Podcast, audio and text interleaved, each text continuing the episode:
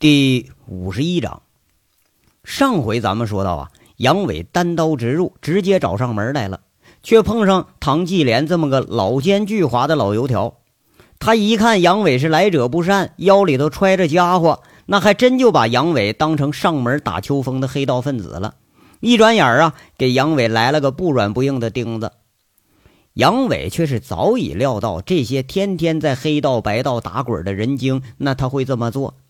看看唐继莲，杨伟一贯的坏笑又浮上脸，说一句：“哎呀，你就是唐公鸡吧？啊，谁说你小气呀？这不小气呀，这么大方，白送钱呢？啊，哎呀，别客气啊，哥们儿，我不缺钱，不是来收保护费的啊。兄弟，我叫杨伟，绰号搅屎棍子加恶棍，跟你们家高爷呢是把兄弟儿，他也叫棍，我也叫棍。”今儿我来呀，是会会你们家这位爷，麻烦你就通报一声啊！杨伟一抱拳，笑着说着，这话损人都没带脏字儿，把这唐继莲给说小了一辈了。哟，您找高爷？哎呀呀呀！哎，你看这事儿多不巧哈，他不在这儿啊！唐继莲这眼睛一转，看杨伟这架势，怕是没啥好事儿。这恶棍腰里揣着家伙，那要有好事才见了鬼了呢。拉倒啊！我要摸不清楚了，我能来呀？老唐，我也不为难你啊。你要是不愿意叫呢，我就到你旗下的这个茶楼棋牌室挨个放上两枪。到时候那可就不是我找他了，他可得满世界找我了啊！杨伟吸吸鼻子，笑着呀，说了句很流氓办法的威胁语：“得得，您稍等啊。”唐继莲一听这搅屎棍子杨伟的大名，那可不是盖的。这烂事儿，指不定他真敢干。他赶紧呐应了一句，就出了门。哎呀，还是让老大出主意吧。高玉胜他当然就在店里了啊。杨伟这是早就摸得一清二楚了。一会儿，唐继莲满脸堆笑，见着杨伟点头哈腰，一伸手：“哎，高爷有请。”这两个棍是终于要见面了。一个是三十年宝刀未老，一个是成名三年不到。杨伟长吸了一口气，态度一下子就端正起来，心里却是有点坠然，不知道这赌棍究竟是一个何方的神圣，在凤城和周边屹立三十年，几起几落，那怕也是算得上人物了。此行还真不知道结果如何。唐继莲偷偷瞟了杨伟一眼，眼光里多少还是有点敬畏。虽然不知道传说中的恶棍他到底有多厉害。只是就听说了，那是恶计不少。不过今天一见啊，人家单枪匹马一个人就来见高玉胜，丝毫没有一丝的惧色，就这胆气，多少还是有几分的。不禁对这俩人的见面也是有点盼望起来。今天呢，咱还真得见识见识。俩人一前一后就上了三楼，这里啊是贵宾间正是高玉胜每天早上必到的地方。这高玉胜啊，坐在三楼临窗的包间里头，正悠闲地啜着早茶，品着红祥茶楼里的那个小笼汤包。如果不是近一段时间和这陈大拿之间的事儿啊，他估计连保镖都不带。哎，他就坐在大厅里头，悠悠闲闲地吃着个早点。刚刚一听这唐继莲来说，居然是杨伟来访，他略一思索，就说一句：“啊，把他请这儿来吧。”不过。唐继莲下楼请人之后，一向手很沉稳的高玉胜，他那手莫名其妙就颤了一下，这一下子让他感觉有点意外。每次在对赌的时候，拿到手里的牌不确定输赢的时候，才会有这种感觉。莫非这次会有什么意外吗？不过呀，他随之摇了摇头，自己这条命估计是好多人都想要，但唯独这个杨伟他不会要。这段时候啊，怕是陈大拿和张东猛的一系列的事儿，把自己弄得呀有点过分紧张了。唐继莲引着杨伟进了这偌大的一间房，四下看看，就高玉胜一个人坐着呢。门外的桌子呀，也坐了俩人。见了杨伟，是一脸的不善，恐怕这就是贼六嘴里说的那个保镖兼司机了。杨伟却是不认生，大大咧咧就坐在了高玉胜的对面，一个。是年轻气盛，高玉胜的眼里啊，这位凤城闻名的恶棍他相貌还算入眼，黑脸膛、大眼剑眉、厚唇、胡茬稀，这是个典型的老心儿形象。裹上头白毛巾，那就能上山放羊去；晚上一头黑驴，那就能下地干活去；换上一身西装，那就是个乡下暴发户的形象。不过呀，相貌啊，在多少懂点相面之道的高玉胜眼睛里，这是一副善大于恶的忠良之相。高玉胜一下子对这人就多了几分喜欢。而杨伟眼里的高玉胜呢？这人比照片上多少还上点相，脸上明显是发福了，红光满面，右额上那痣啊更明显了一点，双手手指是修长红润，看样保养的是很得体，双眼很温和，坐在那儿啊和杨伟是差不多的个儿啊，那身材怕是魁梧的很。如果不说这个就是凤城闻名三十年的赌棍，就这架势，比凤城说哪个局里的那个局长啊、处长啊，那那还都有架势。俩人相互凝视有两分钟，却是各有心思，眼里多的是欣赏，也不是敌对。啊，后生可畏呀！高玉胜看着杨伟说了一句，他若无其事的拿出杯子喝了口茶，说着。呃，这位就是杨伟兄弟吧？大名如雷贯耳啊！咱们可不是一条道上的呀，找我有事儿啊？高玉胜的口气很平和，很直率。哈，哎呀，恶名臭名不不值一笑。那个不敢不敢啊！我看这不是后生可畏，是老生可畏呀。和您比啊，我是后辈，我找你啊，有点小事儿。杨伟看高玉胜一副温文尔雅的态度，这火倒是发不出来了。而且看高玉胜一脸的温和慈祥，反而是莫名其妙的感觉，就有点亲切。杨伟啊，他就是如此，遇善则善，遇恶则恶。哎，遇到值得尊敬的人，这态度自然他就尊敬起来了。而高玉胜这个表现，实在是出乎杨伟的意料，仿佛这就是个睿智的长者一般。啊，请讲。高玉胜单手做了个请的姿势，看样对杨伟也是看重的很。杨伟也不说话，从兜里头摸出史更强的那个复印件，就拍桌上了，示意高玉胜看看。高玉胜啊也不说话，有点诧异的把东西拿过来看看。他粗粗看一眼之后，问一句：“杨兄弟啊，这什么意思？这不是收条吗？”高前辈啊，您仔细看看啊。从借钱到还钱一共十七天，本金五万，利息八万五，这是高利贷呀！哎，别告诉我你不认识史更强，那你别说你不懂法啊！杨伟呢，开口就道破了自己的用意，他就是要要挟啊！小史啊，那是我手下的一个小兄弟，怎么了？你准备拿这个收条威胁史更强，还是威胁我呀？高玉胜毫不在意的笑了笑，声色不动，却是一语道破了杨伟的来历。危险？哎，没那意思。这都什么年代了，谁怕谁呀？今儿啊，就想把这东西卖给你们。哎，多少凑俩钱呢？安排安排我那兄弟。你们为了收这十三万五啊，哎，把你们那个折腾的可是不轻，是不是？你们把他给抓起来关了好几天，几个人是轮流折腾啊，光那烟疤就烫了二三十个。我听说还往他身上撒尿，这事儿做的可真就有点过分了啊！那世人可就接受不了。咱们虽然都干的不是什么好事吧，可是这道义多少得有点吧。这杨伟啊，说完话，大家就沉默一下。他这次此行的目的，这下就跟高玉胜直接摊了牌了。啊，小兄弟啊！你还是个仁义的人哈，高医生摇摇头，看来杨伟还是不够狠，不够辣。要搁道上说，就是还是有点嫩，居然还坐下来讲道理。这事儿要放一个狠茬手里头，那怕是有仇报仇，有冤报冤，早就私底下了结了。高玉胜呢，现在倒对杨伟的行事有点感兴趣了，他跟着就看着杨伟问一句：“你准备卖多少钱呢？”嘿。痛快啊！连本带利，史更强一共啊，呃，从我这儿弄走了是二十二万五。那不多说，后头给我加个零，让史更强给我兄弟认个错赔个礼，这事儿咱们就了了。你不欠我人情，我也不找你麻烦，咱们井水不犯河水。杨伟终于说出了自己的想法。如果说就事论事啊，自己还真和高玉胜扯不上什么恩怨。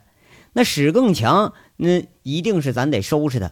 但高玉胜人也是一方大佬，这能少一事，咱还是少一事的好。如果说真能和平解决，这倒也就不错，是吧？哎，从他们这儿弄俩钱儿，再给秦三河找回点面子，这是最好的结局。那真要干起来，可就是个未知数了。却不料啊，高玉胜一听，仰头朝后是哈哈大笑，好像这话是他这些年听到的最大的笑话似的。杨伟一听这事儿，怕是要黄了。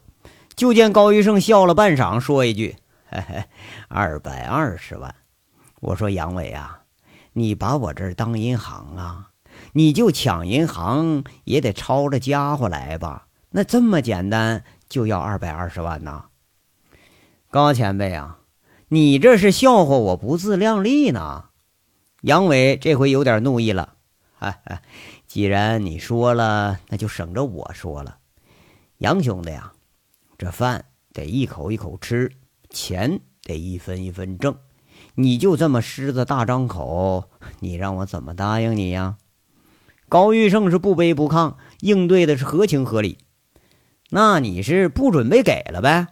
杨伟再问，高玉胜笑笑，摇摇手，又说一句：“哈，这样啊，看在都是同道的份上，这张条上写了多少钱，你就可以拿回去多少钱。事儿接过了，你看怎么样啊？就这么点儿啊，高前辈，年龄上和你比，我是小孩可你也不能拿哄小孩似的，你就把我给打发了吧？”杨伟看看高玉胜，也是一副不依不饶的劲头。杨兄弟呀，高玉胜是一副语重心长的口气，拿着那张收条说着：“你这东西呀，就值这么多。即使你把这东西交到警察手里头，真把小史抓了，也就判个三年两年。这十四万你不要，我送给警察，直接就能买个保外就医。哎。”这个高玉胜啊，他是语重心长，话说的是不好听，但是很在理儿啊，也多少代表点事实。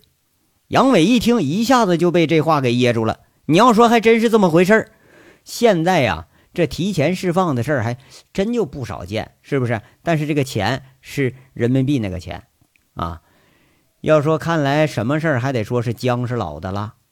杨伟设计的这一步，那就没有套住高玉胜，反而把自己给僵住了。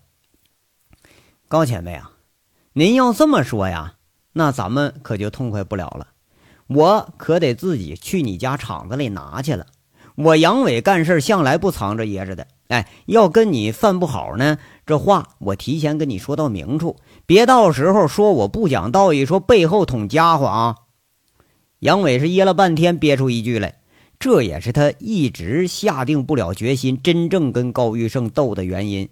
要真说起来。除了不耻史更强之外，他跟高玉胜还真就没什么仇怨。人家收人家的债，你爱咱哪儿他妈蛋疼了？啊，可以。我之所以只还利息不还本金的这意思呢，也就在这儿。有本事啊，在我厂子里拿啊，那算我倒霉。你要有本事挑了我厂子，我无话可说。道上从来就是你来我往。能黑吃黑，那算你有本事；弱肉强食是向来如此。可你就这么着让我拱手送你二百万，钱倒没什么，这面子我丢不起。而且我们赌这行，纯粹就是下套拉黑牛，收水出千，说白了就是骗人。可道上规矩你也知道，大家各吃各碗里的饭，不管别人嘴里的食。总不能说你说一句话，你想讹我多少钱，我就得给多少钱吧？那这样的话，今儿来个阳痿，那要二百万我给了；明儿要来个早泄，哎，再跟我要二百万，我还得给。那后天要再来个肾亏怎么办呢？高医生说这话时候，声音稍微有点提高了，毕竟这是一方大佬，那被人当着面讹钱，这还是头一回呢。嘿他妈的！杨伟一听高玉胜这话里的讽刺，有点火了，是拍案而起：“高赌棍啊，你他妈骂人是不是？信不信老子现在就揍你狗日的！”高玉胜还没开口呢，门外哗啦啦冲进来俩人，俩保镖还以为发生什么事儿了呢，却不料啊，一看杨伟和高玉胜都在那安安生生坐着呢，一下就愣在当地了。杨伟俩眼一瞪，骂一句：“滚！看门狗，你不好好看门，你进来干什么来了？”他妈的要动手，老子早他妈动了，你们还能赶得上来呀？高玉胜摆摆手，俩保镖讪讪的退出去了。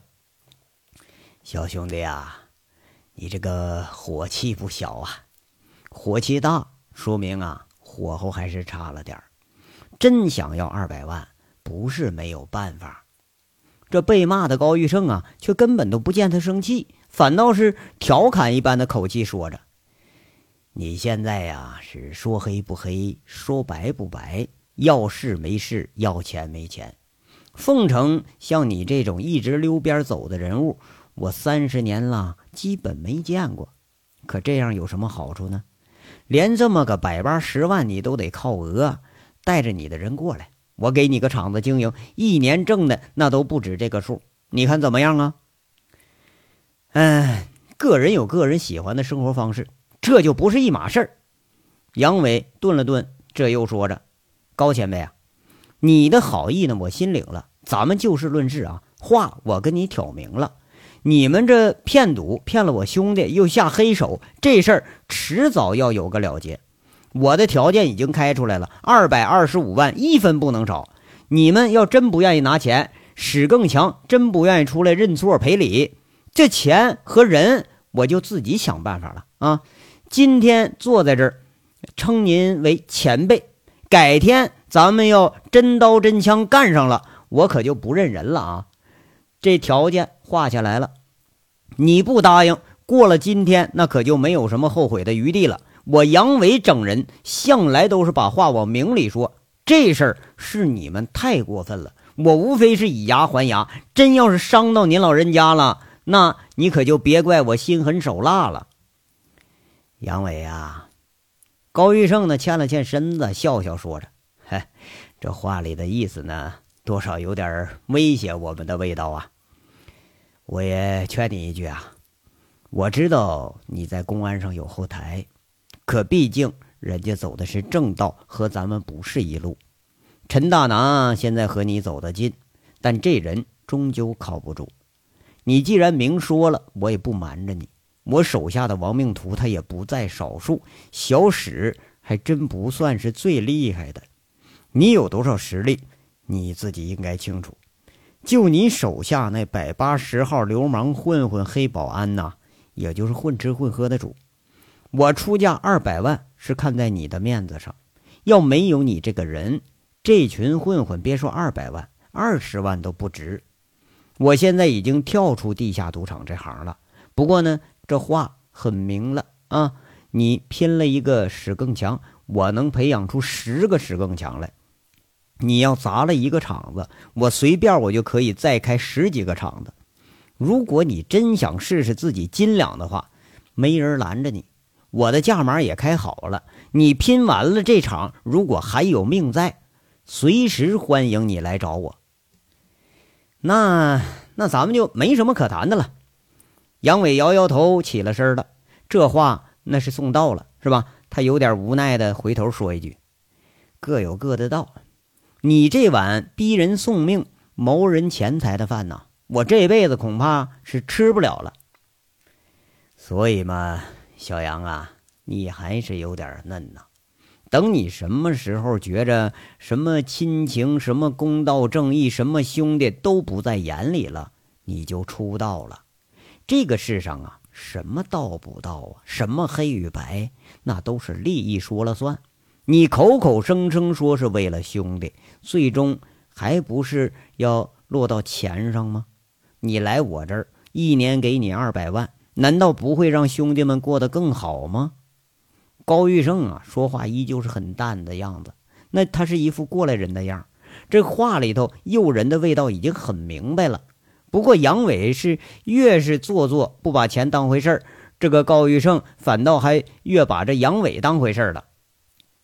高前辈，杨伟突然回过头来，冲着淡定的高玉胜说着：“冲你劝我这句话的份上，我也劝你一句，你的手下做的太过分了，杀人不过头点地。”你们逼债逼得人家家破人亡，收债收到了淫人妻女的份上，整人整到了生不如死的份上。我杨伟虽然不是个什么好人家吧，可这事儿我干不出来。做好事儿啊，凭的是本性；做坏事儿，这 多少咱也得有点良心吧。那举头三尺有神明，坏事干多了，迟早伤人伤己。杨伟大踏步，这就出了门。两名保镖一看这阵势，互相看看，拦都没敢拦。走了几步，却听背后那醇厚的声音，高玉胜的声音传过来了：“谢谢啊，我呀，已经半截身子入土了，不在乎是伤人还是伤己了。”直到看着杨伟上车走了半晌，唐继莲才赶上来。他小心翼翼地看着一脸沉思的高玉胜，问一句：“高爷，这小子不会真把小史那条给交到警察手里吧？”“不会，他是个有原则的人。”高玉胜摇了摇头。“那这小子真敢来挑那小史的场子？”高玉胜啊，若有所思地说着：“一定会来，他的胆子。”比我想象中大，那咱们这个唐继莲呐，意思就很明白，咱们是不是就先下手为强？哈哈，这孩子啊我是越看越喜欢呐。高玉胜啊，突然很赞赏的说了一句：“当混混当的还有这么几分侠义心肠，不过呀，还得历练历练。就他手里这百八十号混混和咱们啊。”还不在一个档次上，他要凭这些人要挑了小史的场子，就把史更强的位置给他吧。一年二三百万的收入，我不信他不动心。高玉胜说这话时候还是有点自信。要说杨伟还真把自己十年的基业就给挑了，高玉胜他说什么都不带信的。高爷。我看这小子怕是驴粪蛋子掉冰箱啊，是又臭又硬，不好打交道啊。有个性才有前途嘛。高医生笑了笑，这个比喻用在杨伟身上啊，倒也挺恰当。他又说了：“不用急，让他多碰碰壁，碰几次壁呀，就知道回头了。”那那小史呢？唐继莲一惊，这是又问了一句。这个蠢货，拿钱敢打收条，这行啊，他快做到头了。你们看看人家杨伟多仁义，多有义气，为一个小兄弟敢坐在这儿跟我拍桌子骂娘。你们谁能做到这个份上啊？再看看现在赌场里这帮，除了喝酒、嫖小姐、抽两口，钱是越挣越多，人是越活越烂呐。唉，高玉胜起身了，顿了顿拐杖，他开始走了。唐继莲心里是一阵凉意啊！这高老板十几年都没给过人这么高的评价了。这店外面通往寒山镇的路上，贼六看着从店门出来就一言不发的杨伟，轻声问一句：“哥，这赌棍说什么来着？”杨伟在那讪讪的说着：“他妈的！”被赌棍当小屁孩给损一顿，轮子贼溜在那痴痴的笑着。轮子他老实，就问一句：“哥，不是吧？你能这么老实就听他损你啊？”哎，不，这老家伙呀，说的是有几分道理。杨伟摇摇头，若有所思的说着：“而且呀，他不像传说中的那么坏，好像这老小子他有心事儿，说不准。这人看起来呀。”不过要比陈大拿那个衰货光知道打炮是强多了。贼溜在那又是坏笑：“哎，不是吧，大哥，你不是喜欢这赌棍了吧？他可是个老头啊！”杨伟一巴掌就扇过去了，骂一句：“你懂个屁！”我就觉着呀，这老头人还不错。要真说挑他场子收他钱，这他妈的还真有点于心不忍。不是吧，哥？哎，那我可第一次见你讹人钱，你不忍心下手，你不是打退堂鼓了吧？轮子在旁边又问一句：“退个屁退呀！这事儿要真不办，赌棍眼里他娘的我还真就成小屁孩了。干了！这次啊，不他妈抄了他场子，收了他钱，我他妈这恶棍就白当了。”干完这一票啊，把这帮收水放债害人的东西都给送回老家。兄弟们，咱都回家娶媳妇去。杨伟是恶狠狠的，终于下了决心。队长，你是着急回家娶媳妇去吧？那韩姐是不是又催了？贼六这一句话惹得仨人哈哈大笑，连杨伟啊也不禁莞尔了。那要谁说不想呢？要不是说这烂事早都飞回大连去了。杨伟这心里啊，多少还是甜蜜了起来。哎，对对呀，哥，你这去接接三河转转寒山干什么呀？这多转悠好几十公里呢，这呀。杨伟坏笑着说着：“嘿，咱们呐，去请个傻逼警察打头阵去。”哎，不是吧，哥，那老小子他可软硬不吃啊。贼六是最了解呀，他赶紧在这问一句：“哼。”不吃，不吃是因为不合胃口。今天我送的啊，软的硬的他都得吃。一看杨伟这是胸有成竹，切！贼六和轮子都不以为然了。有时候啊，这个杨伟的话他确实是大。比如说今天去讹人高玉胜去吧，这事那就觉着没谱吧。现在你还想拉个警察当垫背，这呀怕是更没谱了。话说另一面啊。周玉慧同志是昏迷了十几个小时之后，他悠悠的醒了过来。周玉慧仿佛是做了一个很长很长的梦，她梦里啊躺在了草地上，徜徉在土坡上，暖洋洋的太阳照在身上，他像一只幸福的小绵羊，是满山的跑。醒来后的周玉慧缓缓的睁开眼睛，却见窗外啊日益西斜，怕是已经到了下午时分了。再看眼前呢。这是一个装饰简单的卧室，屋外还隐隐约约、闹闹哄哄，听着甩牌的声音呢。一个粗嗓门啊，特别明显点说：“妈了个逼的，老三啊，输了钱再赖账，干死你啊！”周玉辉一听这话，心里当时就一惊，这一下子就给他吓醒了。莫非自己这是进了黑窝了？刚一醒过来呀，这又是一阵气苦。自己躺在被窝里头，除了一条三角短裤，全身已经是光溜溜了。这一惊，吓得捂着被子一个机灵，他就坐起来了。这章到这儿就说完了，下章稍后接着说。感谢大家的收听。